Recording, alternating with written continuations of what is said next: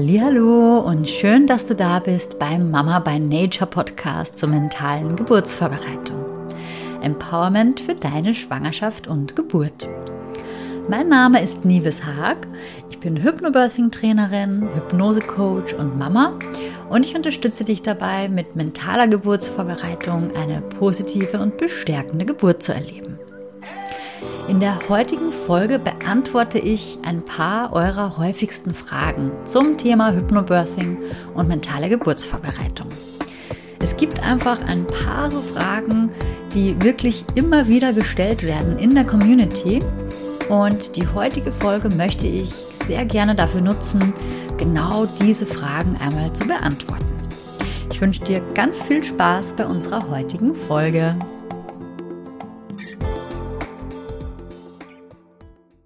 Ja, herzlich willkommen bei unserer ersten QA-Folge, also eure Fragen und dazu meine Antworten darauf. Und da möchte ich jetzt auf fünf häufige Fragen einmal eingehen, die mir in der Vergangenheit sehr oft gestellt werden und die jetzt auch explizit nochmal gestellt wurden, als ich in der Community danach gefragt habe, welche Fragen ihr in der Podcast-Folge beantwortet haben möchtet. Frage Nummer eins ist das Thema Beckenendlage. Also was kann ich konkret in meiner Schwangerschaft machen, wenn mein Kind sich noch in Beckenendlage befindet und ich das eben gerne ändern möchte? Und dazu möchte ich ganz als erstes einmal sagen, dass es ganz normal ist, dass sich dein Kind erst zwischen der 33. und 37. Schwangerschaftswoche dreht in die Kopflage. Und das sage ich deshalb dazu, weil oftmals machen wir uns schon vorher oder ganz am Anfang äh, von dieser Phase, von diesem Zeitraum schon einen unheimlichen Stress, weil wir eben vielleicht bei einer Vorsorgeuntersuchung vom Frauenarzt, von der Frauenärztin gesagt bekommen, dein Kind ist noch in Beckenendlage, das sollte sich jetzt langsam drehen. Und auch wenn diese Information dann ja auch stimmt und natürlich der Realität entspricht, ist es so, dass es oftmals größeren Stress verursacht, wenn wir diese Info so bekommen und wir dann genau das damit erreichen, was wir eigentlich nicht wollen. Und zwar, dass wir eben erst recht uns stressen und dass das erst recht zur Anspannung in unserem Körper führt und unser Kind dann erst recht sich nicht so gut drehen kann. Also das ist so ein bisschen die Krux an der Geschichte. Und deswegen sage ich meinen Mamas immer ganz gerne, versuche wirklich cool zu bleiben und dich erstmal nicht zu stressen, weil bis zur 37. Schwangerschaftswoche ist es erstmal noch im ganz normalen Bereich. Und mein nächster Tipp dazu lautet, dass wir prinzipiell zwischen psychischen und physischen Ursachen unterscheiden können, warum das Kind sich bis zu dem Zeitpunkt noch nicht gedreht hat und sich eben in Beckenendlage befindet. Es gibt so ganz typische Tipps, die man relativ schnell googeln kann, also zum Beispiel Moxing. Das kannst du einmal bei deiner Hebamme anfragen. Das ist so eine Technik, die angeboten wird, die ganz gut helfen kann. Oder du kannst deinem Kind mit Licht den Weg leuchten, also mit einer Taschenlampe zum Beispiel, dass du äh, kreisförmig den Weg, wie sich dein Kind drehen sollte, einmal nach unten leuchtest, also im Uhrzeigersinn, von oben nach unten geguckt, äh, im Uhrzeigersinn und äh, so deinem Kind quasi den Weg einmal zeigst. Und genauso kannst du das über, über das Gehör, über Geräusche machen, mit einer Klingel oder Spieluhr, wo du im Beckenbereich ein bestimmtes Geräusch erzeugst und so dein Kind nach unten lockst, weil das ja mit dem Kopf und mit den Ohren dann genau diesem Geräusch folgen möchte. Genau, und was natürlich auch ganz, ganz wichtig ist in der Schwangerschaft, vor allem in den letzten Wochen, das ist deine Haltung, also deine körperliche Haltung, sowohl im Stehen und Gehen als auch im Sitzen. Also stell dir einfach mal vor, dass du deinem Baby wirklich mal Raum und Platz schaffst in deinem Bauch. Es wird natürlich ab der 33. Woche alles schon ein bisschen eng. Und wenn du dann immer in so halbliegenden Positionen auf dem Sofa liegst, dann machst du es dadurch noch enger und schaffst noch weniger Platz und Raum für dein Kind, als es ohnehin schon der Fall ist. Und das ist eigentlich nicht notwendig. Also ich empfehle den Schwangeren immer, dass ihr über eure Haltung eurem Baby Platz und Raum schafft und eine aufrechte Haltung einnehmt und im Sitzen, zum Beispiel auf einem Stuhl, eher an der vorderen Kante sitzt, was sowieso für den Beckenboden viel besser ist. Und ne, dass ihr euch einfach vorstellt, okay, wie schaffe ich jetzt wirklich gezielt in meinem Bauch noch ein bisschen mehr Platz? Also, dass ihr euch eher nach vorne beugt, als jetzt nach hinten lehnt zum Beispiel, wo es ja dann noch enger wird. Und du kannst natürlich sehr gerne auch mit deinem Baby sprechen und dein Baby dazu einladen, sich zu drehen und in die Kopflage zu begeben und deinem Baby auch ganz ruhig erklären, warum das jetzt gewünscht ist und warum das jetzt sozusagen die bessere Lage ist und die bessere Option ist. Und wenn du Optionen wie zum Beispiel die äußere Wendung andenkst, das ist ja auch eine Möglichkeit, dass man in einer speziellen Klinik das Kind von außen drehen lässt, dann empfehle ich dir, dass du dich bitte unbedingt ausführlich beraten lässt über Pro und Contra. Es hat meistens einen Grund, warum dein Kind sich noch nicht gedreht hat und es ist wichtig, dass du dich da einfach wirklich beraten lässt und selbst eine informierte Entscheidung triffst und dich da nicht in irgendeine bestimmte Richtung drängen lässt, sondern dir selbst überlegst, okay, was für Vorteile hat das, was für Nachteile hat das und ähm, wie möchtest du dich da entscheiden. Und was auch noch ganz wichtig ist zu wissen, in manchen Kliniken ist es auch möglich, dein Kind in Beckenendlage zu gebären. Also es muss nicht automatisch bedeuten, dass du dein Kind, dass du einen Kaiserschnitt bekommst, wenn dein Kind zum Geburtstermin, zum ET immer noch in Beckenendlage ist. Und auch ein geplanter Kaiserschnitt ist nicht unbedingt notwendig. Du kannst dich da auch über die Optionen in deiner gewünschten Klinik erkundigen. Also natürlich ist dann eine Klinikgeburt erforderlich und die Klinik muss darauf auch spezialisiert sein und das anbieten. Aber es ist nicht grundsätzlich ausgeschlossen, dein Kind auch in Beckenendlage zu bekommen. Es gibt dann auch noch spezielle Hypnosen und Visualisierungsübungen, die du machen kannst. Entweder mit einer Hypnosetrainerin oder dass du dir selber bestimmte Bilder, mentale Bilder vorstellst, die visualisierst, wie dein Kind sich ganz einfach dreht und was auch noch so ein Geheimtipp ist, du könntest mal im Internet äh, auf YouTube oder auf Google einmal suchen nach Spinning Babies. Three Sisters of Balance. Das ist ähm, ein eigenes Geburtsvorbereitungsprogramm, Spinning Babies, die auch eben spezielle Übungen anbieten, wenn das Kind noch in Beckenendlage sich befindet. Und da gibt es eben ein paar so Positionen, die eben speziell förderlich sind, damit dein Kind noch dazu animiert wird, sich noch rechtzeitig in die Kopflage zu drehen. Also ich werde dir das nochmal in den Show Notes verlinken. Schau da einfach gerne mal nach. Three Sisters of Balance, so heißen eben diese drei Positionen. Und das kannst du auch sehr gerne mal ausprobieren, ob äh, sich dann da was tut. Das kann sehr effektiv sein. Und ähm, gerade wenn es physische Ursachen eben waren, dass dein Kind zu wenig Platz hatte oder aus körperlichen Gründen sich noch nicht gedreht hat, kann es eben sein, dass das nochmal so den nötigen Anstoß gibt. Frage Nummer zwei betrifft das Thema Fehlgeburt. Ich habe da die Frage bekommen, welche Behandlungen stehen Frauen nach einer Fehlgeburt zur Verfügung und wie kann man mit der Trauer am besten umgehen. Ja, ich kann da auch aus eigener Erfahrung sprechen. Ich hatte auch eine Fehlgeburt, bevor ich meinen Sohn bekommen habe. Ähm, also das heißt, meine allererste Schwangerschaft hat leider in einer Fehlgeburt geendet. Und was ich damals nicht wusste und was, glaube ich, auch gar nicht so viele Frauen wissen, ist, dass dir auch bei einer Fehlgeburt eine Hebammenbetreuung zusteht. Das heißt, ich würde dir wirklich empfehlen, dass du dir ohnehin, also das würde ich so oder so empfehlen, sobald du den positiven Schwangerschaftstest in deinen Händen hältst, dass eins der ersten Dinge, die du machst, die Suche nach einer Hebamme ist. Es ist leider im deutschsprachigen Raum einfach ein enormer Hebammenmangel da und deswegen sollte eins der ersten Dinge, die man organisiert, sowieso immer die Suche nach der und die Kontaktaufnahme nach der Hebamme sein. Ich habe das damals eben bei meiner ersten Schwangerschaft nicht gemacht, weil ich eben diesen Glaubenssatz hatte, ach, ich warte jetzt mal bis zur zwölften Schwangerschaftswoche und wenn ich sicher weiß, dass das Baby auch bleibt, dann suche ich mir eine Hebamme. Und das ist aber die falsche Herangehensweise. In Wirklichkeit solltest du dir wirklich sofort eine Hebamme suchen, einfach aus dem Grund, weil du nachher wahrscheinlich keine mehr bekommen wirst.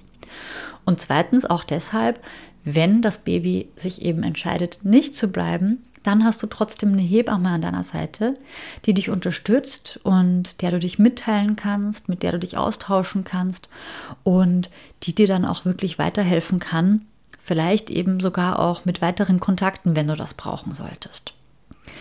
Mein allgemeiner Tipp lautet, dass du das Thema nicht hinunterschluckst, dass du da kein Tabu draus machst, sondern dass du da darüber sprichst.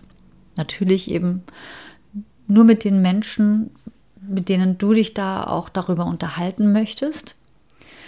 Und was mir persönlich auch wirklich sehr geholfen hat jetzt im Nachhinein ist, ich habe meinem ersten Kind auch einen Namen gegeben. Warum habe ich das gemacht? Für mich bedeutet, dass ich dem Kind einen Namen gegeben habe, dass ich dem Kind einen Platz gegeben habe in unserer Familie und in unserem Herzen.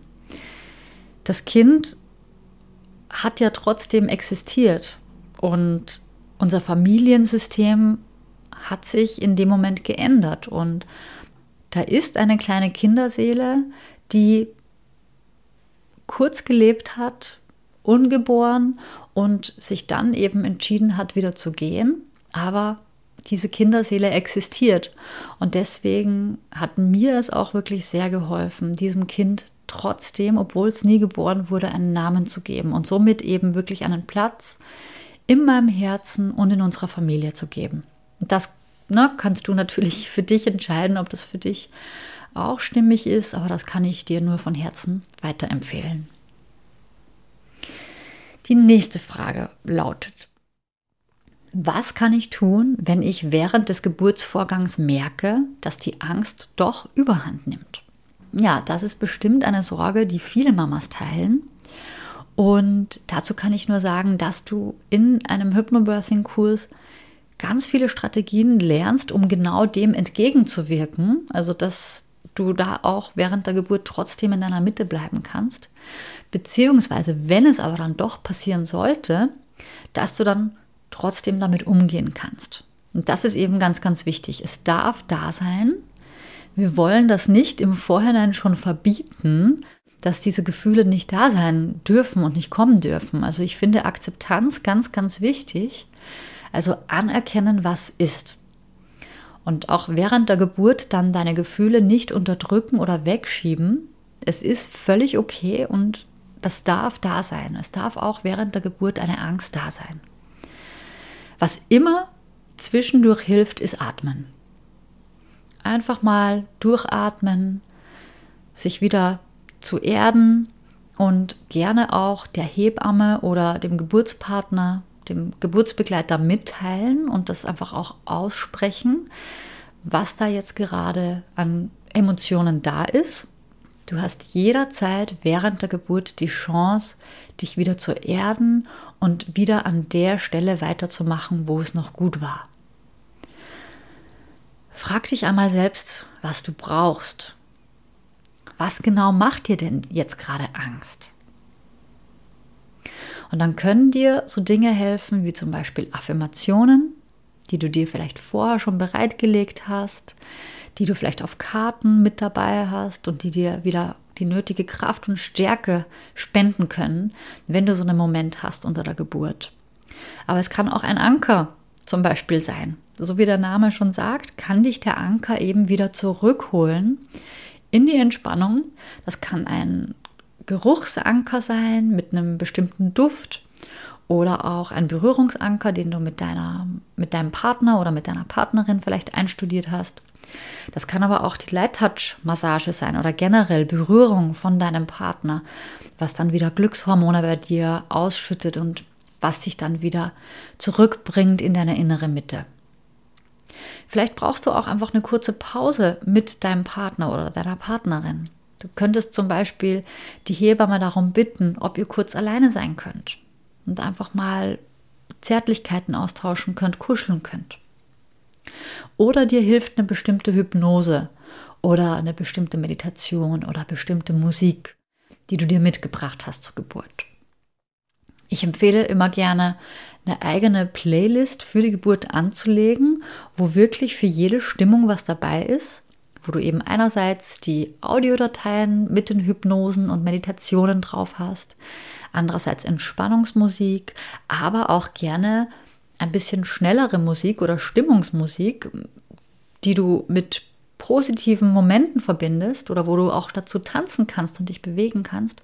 Und das kann dir vielleicht auch helfen, dass, dass es dir wieder besser geht in dem Moment. Also du hast wirklich jederzeit die Chance, dass du da wieder weitermachst, wo es gut war und dass du dich wieder zu diesem Moment zurückbringst. Die nächste Frage lautet, was mache ich bei Schwierigkeiten bei der Hypnose oder bei der Trance? Also wenn du jetzt generell die Herausforderung hast, dass das mit der Hypnose einfach noch nicht so richtig klappen will, dass du in diesen Zustand hineinfindest. Auch hier lautet mein Tipp, setz dich nicht unter Druck, sondern erkenne es an, was ist, akzeptiere die Realität, versuche nicht, das irgendwie auszublenden oder wegzuschieben oder dich darüber zu ärgern. Und dann mach einfach weiter.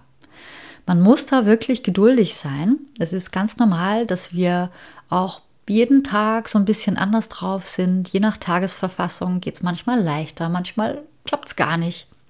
Und es ist auch völlig normal, dass das nicht von jetzt auf gleich geht, dass wir das nicht sofort beherrschen. Das ist wirklich ganz normal, es ist kein Wettbewerb. Experimentiere einfach, hab Spaß, nimm das Ganze mit Leichtigkeit es soll dir in erster Linie Freude bereiten. Wenn es keine Freude mehr macht, dann Abstand. Dann geh auf Abstand, mach eine Pause für ein paar Tage. Das kann manchmal wirklich Wunder wirken. Und wenn du dann wieder weitermachst, dann probier gerne unterschiedliche Dinge aus. Änder mal die Uhrzeit oder den Ort, wo du die Hypnose machst. Oder wechsel mal die Audiodatei. Vielleicht kommst du mit einer anderen Hypnose besser klar. Oder vielleicht ist es auch nur die Hintergrundmusik, die einen Unterschied macht. Und wenn du dann was gefunden hast, was gut funktioniert, dann bleib dabei. Okay, die nächste Frage, die kommt auch immer wieder von euch. Und zwar, wie sieht es denn aus mit einer Kostenübernahme der Krankenkasse, wenn ich jetzt einen Hypnobirthing-Kurs machen möchte? Da gibt es leider keine allgemeingültige Antwort, weil es tatsächlich sehr unterschiedlich ist welche Krankenkasse da wie viel dazu bezahlt.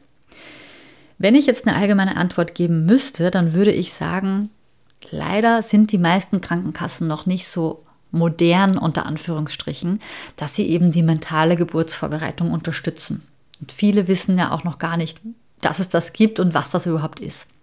Also sehr viele Krankenkassen übernehmen eher nur die ganz klassischen konventionellen Geburtsvorbereitungskurse, die vor Ort von der Hebamme durchgeführt werden. Aber es macht auf jeden Fall Sinn anzufragen bei der Krankenkasse, einfach mal dort anzurufen und zu fragen, auch was die Voraussetzungen sind für eine Kostenübernahme oder für eine Bezuschussung. Weil manchmal ist es zum Beispiel so, dass vielleicht nur der klassische Geburtsvorbereitungskurs übernommen wird, aber dass es zum Beispiel noch einen speziellen Zuschuss für einen Entspannungskurs für die Schwangerschaft gibt. Also diesen Fall hatte ich tatsächlich einmal, ich glaube es war von der österreichischen Teilnehmerin, die hatte dann einen Teil erstattet bekommen von ihrer Krankenkasse, weil sie das als Entspannungskurs für die Schwangerschaft eingereicht hat.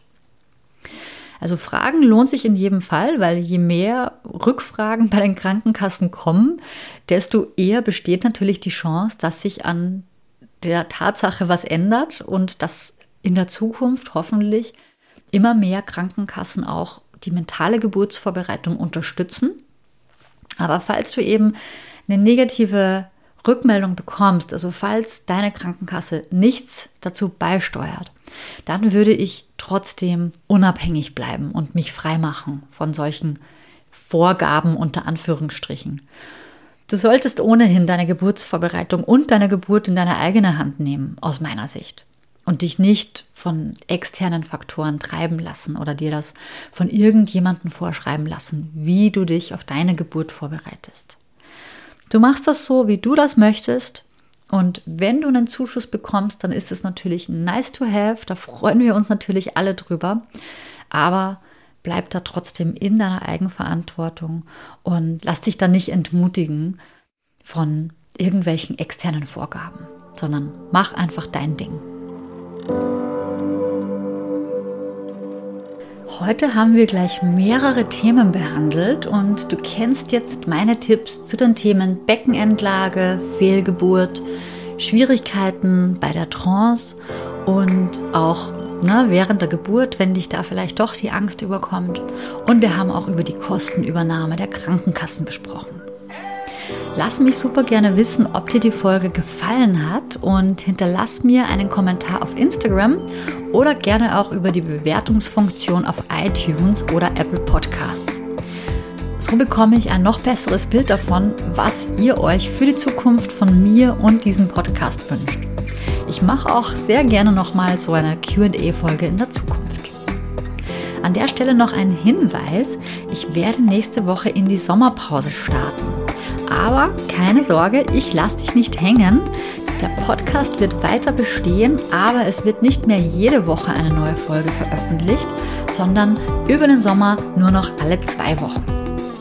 Ich freue mich also, wenn du in zwei Wochen dann zu meiner nächsten Folge wieder einschaltest. Also bis dahin, alles Liebe und Tschüss, deine Nieves von Mama by Nature.